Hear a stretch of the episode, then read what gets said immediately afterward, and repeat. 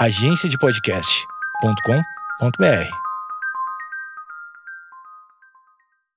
Fala rapazes, tudo show aí? Aqui eu tô top, com frio, o que não é legal, mas tá tudo bem.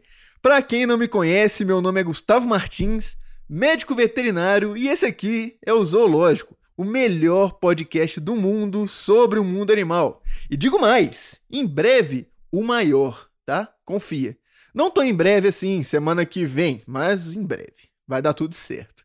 Mas eu só vou conseguir isso com a ajuda de vocês, óbvio. Segue a gente aí, já mete cinco estrelinhas e compartilha o episódio, mano. Isso é o que mais me ajuda. E claro, arroba zelógicopdc e arroba vetgumartins, Instagram e Twitter.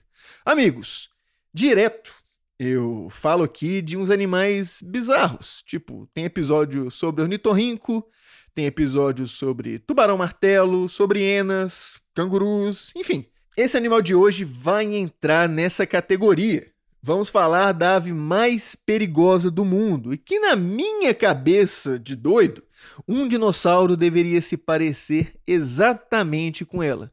Só que com dentes. Eu tô falando aqui do casuar, uma ave assustadoramente bonita, extremamente agressiva e que vive, sabe aonde? Na Austrália. Pois é, quem diria, né? Hoje vou te contar tudo o que você precisa saber sobre esse animal. E cara, pesquisei muito e dessa vez não vai rolar a guia de sobrevivência, porque se um animal desse te pegar, não tem o que você possa fazer. A gente vai chegar lá. Mas bora então, Emerson, falar sobre o casuar. Antes da gente entrar aqui, só um pequeno desabafo. Esse episódio eu fiquei extremamente triste, porque eu chamei muitas pessoas para gravarem comigo, queria fazer uma parada mais descontraída e tal. Só que ninguém quis vir casuar comigo. então. Ai, desculpa, bora pro episódio, foi mal.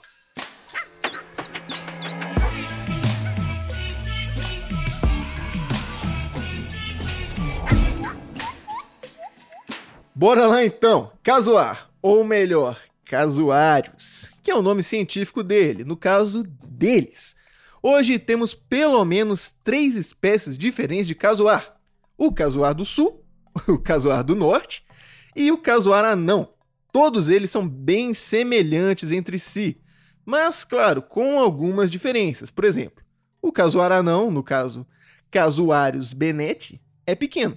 O do norte, casuários unapendiculatus tem uma papada mais amarelada e o do sul é o capeta mesmo, casuários, casuários. Quando a gente pesquisa casuar no Google, é ele que aparece. Mas me deixe explicar o que é essa ave. Sabe o avestruz? Imagina ele aí na sua cabeça. No caso, um avestruz de 1,70m, mas com um rosto azul, um moicano ósseo em cima da cabeça uma papada assim, estilo peru, e o corpo coberto por penas negras como a noite. E as patas, eu vou aprofundar nelas um pouco mais, mas de antemão aqui, garras afiadas, imensas, que rasgam pessoas. E pelo menos para mim, o mais aterrorizante desse animal é o jeito que ele anda. Provavelmente você já viu Jurassic Park, né? Sabe aquela cena do Velociraptor andando na cozinha, indo matar aquelas crianças insuportáveis? Pois é, o casuar anda daquele jeito. No caso, a movimentação dos dinossauros do filme foram baseadas em animais reais, no caso avestruzes, emas e o próprio casuar. Por isso a semelhança. Segue a gente lá que essa semana toda vai estar tá rolando conteúdo sobre casuar, inclusive vídeos, muitos vídeos. E você pode estar tá pensando o que esse animal come? Um cervo? Cobras? Crianças? Não, cara. Nada do tipo. Basicamente, ele é tipo uma galinha nesse aspecto. Vai andando devagarzinho pela floresta, ciscando o chão, come alguns fungos, frutas caídas, alguns insetos. Se um lagarto demole também, bota para dentro. Só que como ele é bem maior que uma galinha, também aumenta a variedade do que ele consegue pegar. No caso, alguns pequenos mamíferos também acaba rolando. Ovos, aves menores e basicamente é isso que ele faz. Fica o dia todo andando e ciscando, tanto que por dia, a quantidade de alimento que ele come é igual a cerca de 10% do seu peso corporal. Mas a parada é que ele não é nenhum super predador, nem de longe. E na natureza, ele é até meio cagão. Quando ele se liga que tem alguma ameaça por perto, ele sai correndo, abrindo o caminho entre a vegetação com cabeçadas. E para completar, ele ainda consegue pular coisa de um metro e meio, mais ou menos. E se necessário, ele ainda consegue nadar para fugir. Só que, mano, se não der para fugir, ele vai lutar. E não dá para lutar contra ele. Definitivamente não dá para lutar. O casuar é a única ave que consegue matar um ser humano sem a menor dificuldade. Lembra que eu comentei sobre as patas dele? Pois é, em uma trocação franca com um ser humano, se um golpe pegar direitinho, ele pode arrancar o seu braço. A pata dele tem três dedos e basicamente um facão. Garras de 12 centímetros de comprimento afiadas. Lembra do episódio sobre ursos e o tanto que ele é perigoso? Pois é, a garra dele, quando muito, tem 10 centímetros. A do tigre, então, coitado, 2 centímetros. E lembra também que eu falei que ele pode pular um metro e meio quando se sente ameaçado? Pois é, ele usa isso tanto para fugir quanto para atacar. Ele pula em cima de você e começa a te dar bicuda, sem parar, até você não existir mais. Segundo o zoológico de San Diego, as potentes garras do casuar podem abrir o corpo de qualquer predador ou ameaça em potencial com uma única patada. E como se não bastasse, por baixo daquele casaco de penas negras, seus membros anteriores, no caso, como se trata de uma ave, suas asas, ou melhor, o que deveriam ser suas asas, são na verdade outra espécie de arma mortal, mais garras extremamente afiadas. Pois é, o bicho é muito perigoso. Só que não é tão letal assim. Nos últimos 100 anos, pelo que eu consegui encontrar, foram registrados apenas dois óbitos de seres humanos causados por esse animal. Só que não é por falta de tentativa. Por ano, ocorrem por volta de 200 ataques de casuares a homens. Mas praticamente todos foram em ambientes controlados, com a galera protegida e tal, como em zoológicos, por exemplo. E se esse animal já é extremamente assustador quando adulto, você não imagina como ele é na infância. Cara, um filhote de casuar é ridículo. Parece uma codorna maior, que diferente de grande parte dos outros animais, quem cria essas codornas são os machos, porque a fêmea não tá nem aí. Depois que eles cruzam, o macho vai lá, faz o ninho com todo o capricho do mundo, todo o carinho, e ela chega, bota o ovo, cerca de uns 5 mais ou menos, e vai embora, nunca mais volta. Cabe ao pai chocar os ovos e criar a meninada. Casuares são pais solteiros. Mas eles ficam nessa missão só por uns nove meses, que é o tempo que demora para o bichinho parecido com uma codorna se tornar uma ave capaz de matar qualquer coisa.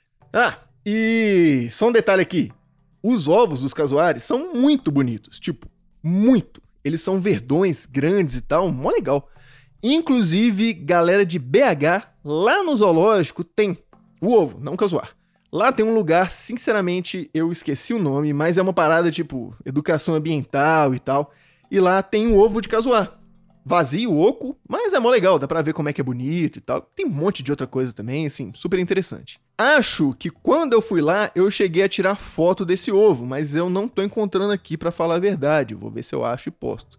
Então, fica de olho lá, tá? Demorou? Amigos, acho que vocês já entenderam que esse animal é realmente muito perigoso. Mas não quer dizer que se você ver um, ele vai te matar, não é assim que funciona.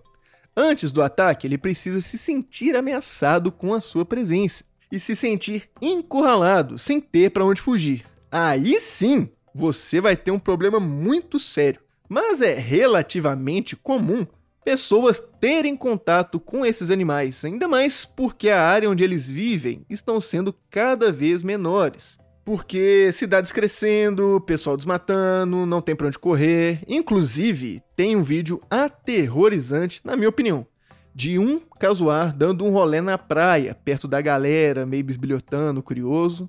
Só que não dá nada, ele fica andando de boa lá. Mas mesmo antes disso, existem evidências que talvez, eu disse, talvez o casuar tenha sido uma das primeiras aves a serem domesticadas pelo ser humano. Domesticada é uma palavra muito forte, só que foram encontrados mais de 100 fragmentos de ovos de casuar em antigos abrigos utilizados por nativos da Nova Guiné. Então, no mínimo, eles roubavam os ovos dos casuares. E esse comportamento é o mesmo que aconteceu um pouco antes do ser humano conseguir domesticar as galinhas. Só que, nesse caso, o casuar é muito mais complicado de criar do que uma galinha. Óbvio. E mesmo ele sendo um animal terrível que pode te matar, ele se apega à primeira coisa que ele vê após sair do ovo, imprint, que é o nome desse fenômeno. E é muito comum em diversas espécies. Basicamente, é um mecanismo de defesa, já que normalmente a primeira coisa que um animal vai ver depois de nascer é a sua mãe. No caso do casuar, seu pai. Mas se a primeira coisa que eles verem for um ser humano, muito provavelmente eles vão viver tranquilos com a gente sem muitos problemas. Só que isso parece que não deu muito certo, até porque hoje todos os casuares são selvagens ou estão em cativeiros em algum zoológico. Ou com algum maluco aí que tentou ter um em casa. Ou então com algum maluco aí que tentou ter um em casa. Pois é, Lembra que eu falei que em 100 anos só duas pessoas morreram por conta desses animais? Então, a última foi em 2019. Marvin Rajos, de 75 anos. Ele tinha um casuar na sua fazenda na Flórida. Não me pergunte por quê. Mas um belo dia, esse senhor estava lá alimentando ele e tropeçou no chão, caiu. Nisso, a ave provavelmente assustou e partiu para cima dele. O negócio foi feio, amigo. Ele foi encontrado extremamente ferido e foi levado às pressas ao hospital, mas não sobreviveu aos ferimentos. Basicamente, ele deu mole. Agora, o caso mais antigo foi registrado em 1926, quando um casuar atingiu a garganta de um menino de 16 anos em sua casa. Então, amigos, péssima ideia ter um casuar em casa. Felizmente, nós não temos mais casos de morte por casuares, porque quem mexe com esses bichos estão ligado tanto que eles são perigosos. Então não vai dar mole. Para você ter ideia, manter esse animal em cativeiro é necessário uma permissão especial, além de pessoas com experiência e, claro, uma jaula ou um espaço específico que consiga segurar ele. E quando o pessoal precisa entrar no recinto para mexer em alguma coisa, sei lá, cuidados com o próprio casuar, assim, veterinário e tal, é tipo com escudo, esquadrão de choque da polícia, aquele esquema, com arma caso aconteça alguma coisa, pessoal treinado e tal. Claramente, claramente, claramente, um senhor de 75 anos interagindo com o casuar ia dar merda, cara, é óbvio. Agora vamos supor que você tá explorando uma floresta e dá de cara com um casuar. Como proceder? Pois é, igual eu comentei lá no início, não tem guia de sobrevivência a ataque de casuar. O negócio é não dar de cara com um no meio da floresta. Mas se isso acontecer e você, sei lá, não tiver com escudo e com uma arma, sua única defesa é se esconder atrás de uma árvore e ficar dando olé nele até alguém chegar para te ajudar. Esse é o guia de sobrevivência de hoje. Não tem muito o que fazer. Mas se ele tiver de boa e só chegar perto, é tranquilo. Tenta se esconder e ficar de boa. Igual fez Peter Lynch, um australiano, quando um casuar simplesmente entrou na casa dele. Esse casuar, no caso, ele já era um animal conhecido ali na região. o pessoal chamava ele de amendoim. E parece que o Peter e sua esposa costumavam a deixar a casa toda aberta em dias muito quentes para dar uma ventilada. E foi um dia assim que o amendoim entrou pelos fundos e foi parar no meio da sala deles. E ficou tudo bem, não deu problema, o pessoal se escondeu e o Peter ficou atrás da mesa de jantar, tirando algumas fotos que são muito legais. Segue a gente lá, não preciso nem falar, né? Eu vou postar tal, confia. Enfim, do mesmo jeito que o amendoim entrou na casa, ele saiu, sem estresse, sem acidente, sem morte, ficou tudo bem. O negócio é só não encher o saco do bicho. Mas beleza, top, casuar, bacana, animal lindo, perigosíssimo, perigoso pra caramba. E lembra que eu falei que ele vive lá na Austrália, naquela região ali? Então, a Itália é muito longe, né? Roma, no caso. Sim, bem distante.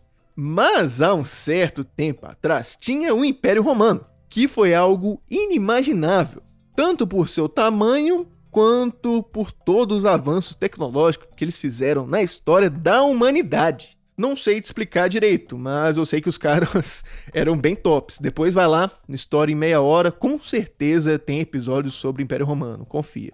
Vitinho é brabo, super didático, top, top, top, sou fã do cara. Vai lá e escuta. Enfim, eu sei que o gancho aqui não foi dos melhores, então você pode estar se perguntando: o que que o Império Romano tem a ver com Casuar? Pois é, vamos lá. Alberto Magnus escreveu sobre um pássaro chamado Crônica, que era um pássaro muito estranho e que nenhum naturalista na época chegou a descrever, mas ele era muito maior do que qualquer outro pássaro conhecido vivia na região leste do mundo, era quase do tamanho de uma vaca, tinha asa muito pequena que se camuflava por debaixo de suas penas negras e bebia muita água. Estranho, né? E esse relato é sobre um animal morto que o pessoal viu. E depois disso, ele foi levado até Roma, e lá eles dissecaram esse animal. E felizmente, uma testemunha ocular do procedimento mais tarde conversou com um naturalista que fez a descrição do animal. Tanto que, no caso, o nome córnica surgiu aí, derivado de corno, no caso, chifre, por causa daquele moicano ósseo que eu falei que o casuar tem no topo da cabeça. Isso foi mais ou menos 15 depois de Cristo, mais de dois mil anos atrás. E como que um casuar que vive numa ilha isolada do resto do mundo foi parar no meio de Roma há dois mil anos atrás? Seria isso mais um mistério da humanidade, Gustavo? Então, mano, não. A gente sabe assim, meio por cima. Não sabe, sabe, sabe, porque também não tem documento assim afirmando mas dá para a gente deduzir o percurso que esse animal fez através de relatos durante a história. Seguinte, ele provavelmente veio das ilhas Aru, perto da Nova Guiné, que foi um centro de comércio de aves por muitos anos. Ele deve ter sido levado em cativeiro ainda jovem e transportado de navio para o ocidente, só que para um zoológico de um rei chamado Poros. E depois de um curto período lá, ele foi transportado por quatro anos em uma carruagem até chegar a ser colocado junto de outros animais exóticos para uma apresentação ao imperador de Roma da época. Isso era 20 a.C. Depois disso, ele foi para Alexandria, onde era chamado de Stímpales pelos gregos que estavam por lá. Mas ele ainda tinha muito caminho pela frente pegaram ele de Alexandria e levaram para Roma de navio. E pouco tempo depois que ele chegou lá, ele veio a falecer. Isso no ano de 15 depois de Cristo, recebendo seu nome romano de Córnica, como eu comentei agora há pouco. Doideira, né? Tipo, como que o pessoal consegue descobrir essas coisas? Mas a parada é que, tipo assim, ah, lá no Rei Poros tem um relato de um animal, tal, tal, tal, mais ou menos assim, que a gente deduz que é um casuar, depois tem outro relato desse mesmo bicho em outro lugar, e meio que dessa forma que o pessoal conseguiu traçar essa linha cronológica da vida desse bicho, tá ligado? Só que, assim, nada é certeza absoluta, não dá para bater o um martelo, falar que foram exatamente essas datas, exatamente esses locais, entendeu? Enfim, esse artigo é muito da hora, só que tá em inglês. Quem pilhar, me dá uma ideia que eu mando para vocês. Infelizmente eu não consigo colocar ele, porque. colocar o link, sabe? Porque eu tive que baixar ele, dar uma lida e tal, então é meio sem jeito. Só que, fosse o Gustavo, manda uma DM lá, fala, ô, bah, tô afim de ler, quero desvendar os mistérios do casuar. E é muito da hora, pode crer. Só que o ponto aqui, tô viajando, desculpa. O ponto é que o casuar nunca foi um mistério para o ser humano igual o ornitorrinco, por exemplo, que ninguém entendia o que que ele era quando viram pela primeira vez. Tribos locais, inclusive, têm uma relação muito próxima com eles, usando suas penas e ossos para enfeitar seus corpos e roupas cerimoniais. E para completar, você achou que eu não ia falar disso aqui hoje não, né? Achou errado. Carne de casuar. Pois é, ela é considerada uma iguaria em algumas tribos locais, mas dessa vez eu não pilho muito de comer. Sei lá, se me oferecer, eu não, não aceito muito não, porque dizem que você deve cozinhar a carne junto com uma pedra, porque quando a pedra estiver pronta para comer, o casuá também vai estar. Então, não deve ser lá muito gostoso, né? Claro que isso é uma brincadeira, uma lenda, mas realmente, o pessoal fala que a carne é muito dura e, sinceramente, não deve ter um sabor muito bom. Mas pela experiência eu, eu experimentaria, tá? Enfim, amigos, acho que é isso. Não vou me alongar muito aqui, porque aqui é assunto sério, eu não vim casuar com ninguém. Enfim, tá aí a ave mais perigosa do mundo. Muito cuidado aí, tá? Em pleno 2022, ano da tecnologia. Tu conhece Elon Musk? E tem gente aí que acha que consegue ganhar de um animal desse na porrada. N não consegue, cara, não dá bom. E se por acaso você estiver querendo, sei lá, contrabandear um casuar para botar na sua fazenda, me avisa onde que é, que eu nunca vou chegar lá perto. Demorou?